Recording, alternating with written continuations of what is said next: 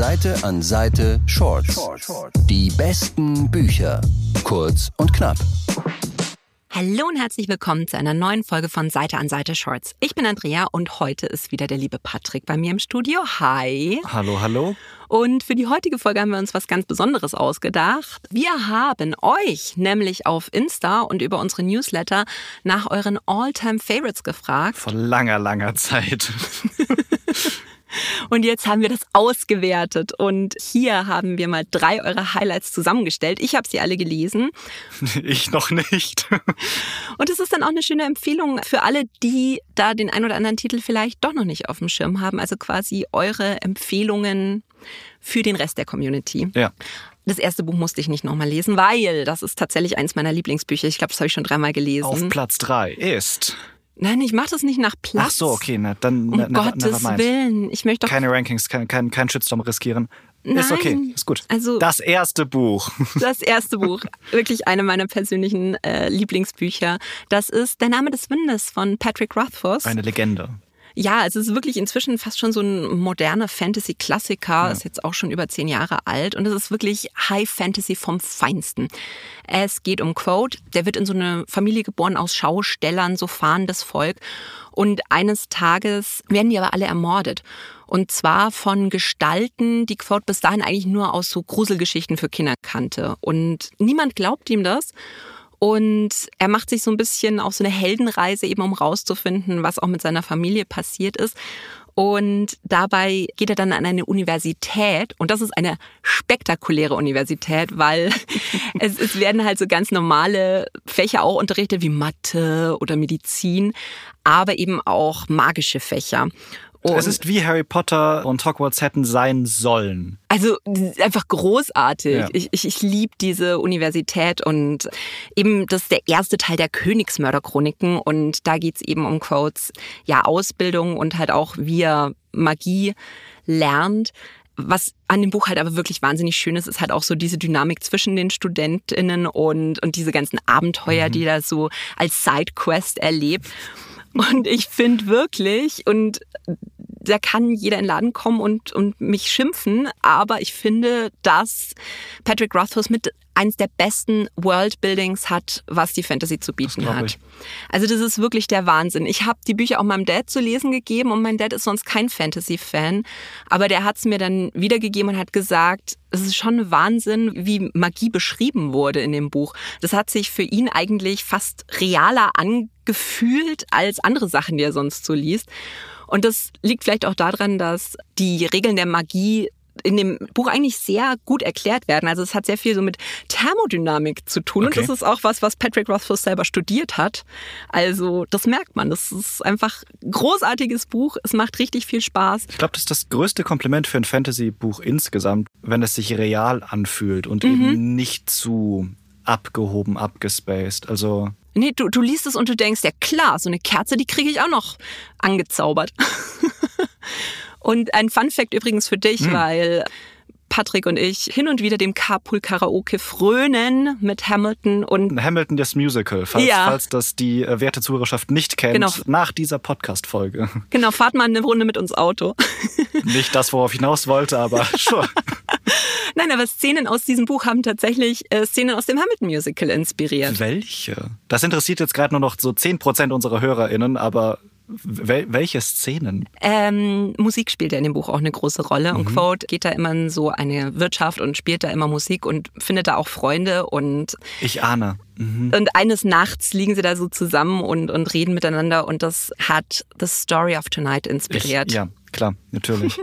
Guter Fun Fact. Ja, bevor wir jetzt zu singen anfangen. Das zweite Buch. Das zweite Buch, weil das ist eine reale Gefahr, die hier passieren kann.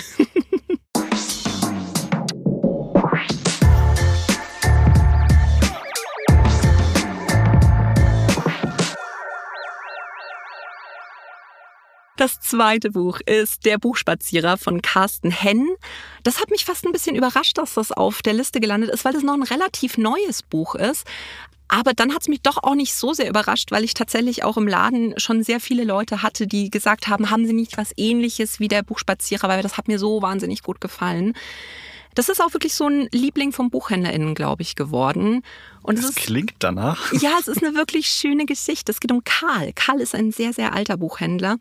Und was der macht, ist, dass er abends immer bei Stammkunden dieser Buchhandlung vorbei spaziert, daher der Titel, und denen ihre Bücher bringt. Und das hat zum Teil auch total skurrile Gründe, weshalb diese Leute nicht selber in die Buchhandlung kommen können. Also ich glaube, mein Favorit ist so eine Nonne. Gegen ihr Kloster gab es einen Räumungsbescheid und sie ist die letzte, die noch da ist. Oh Gott. Und wenn sie dieses Kloster verlassen würde, dann ja, wäre das quasi weg. Aber es gibt auch eine Lehrerin zum Beispiel, die an Agoraphobie leidet. Also wenn man halt Angst hat, nach draußen zu gehen. Alles gute Gründe für eine Hauslieferung? Ja, übrigens, bei Hugendubel könnt ihr auch Versand kostenfrei nach Hause liefern lassen. Ich habe mich, ich hab mich so zusammengerissen, es nicht zu sagen. Aber ja, danke, dass du es gemacht hast. Das wissen aber so wenige, weil ich werde auch von so vielen immer gefragt, ja, kostet das was? Nein, Ja, es nein, kostet so viel, wie das Buch kostet. Wir werden euch aber keinen sympathischen älteren Herrn vorbeischicken. Zumindest nicht garantiert. Nicht garantiert. Wenn euer Postbote das ist, dann ja. Jedenfalls verändert sich Karls Leben dann, als eines Tages die kleine Schascha in sein Leben kommt. Die ist neun Jahre alt und die hat ihn immer beobachtet beim Bücherspazieren und sie ist da sehr interessiert daran und schließt sich ihm dann an. Und Schascha Twittere Buchhändler-Nachwuchs. ja, nee, und Shasha ist nämlich Wahnsinn, weil ich mag sie. Sie ist wahnsinnig frech. Das ist, ach, so wäre ich auch mit neun gewesen. und sie stellt relativ schnell fest, dass Karl den Leuten immer die Bücher bringt, die sie wollen, aber nicht unbedingt die Bücher, die sie brauchen. Uh.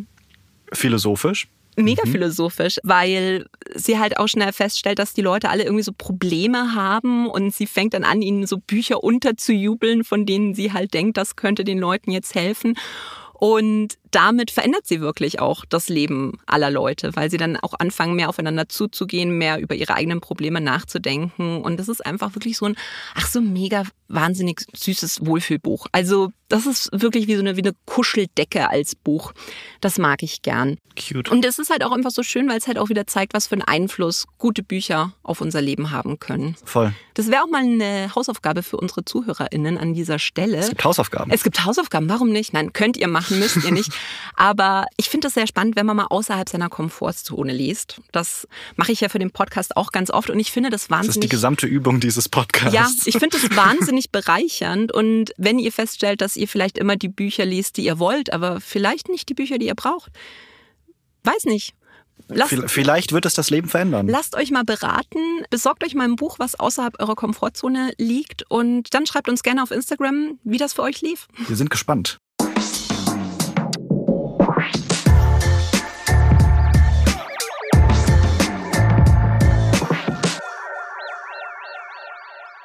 Das dritte Buch, da haben wir jetzt noch einen Romance-Titel. Hallo. Uh, natürlich ist bei der Umfrage ein Romance-Titel dabei. Natürlich. Das gehört so. Es ist Gesetz. Romance ist der Publikumsliebling und Ja. ich kann es verstehen.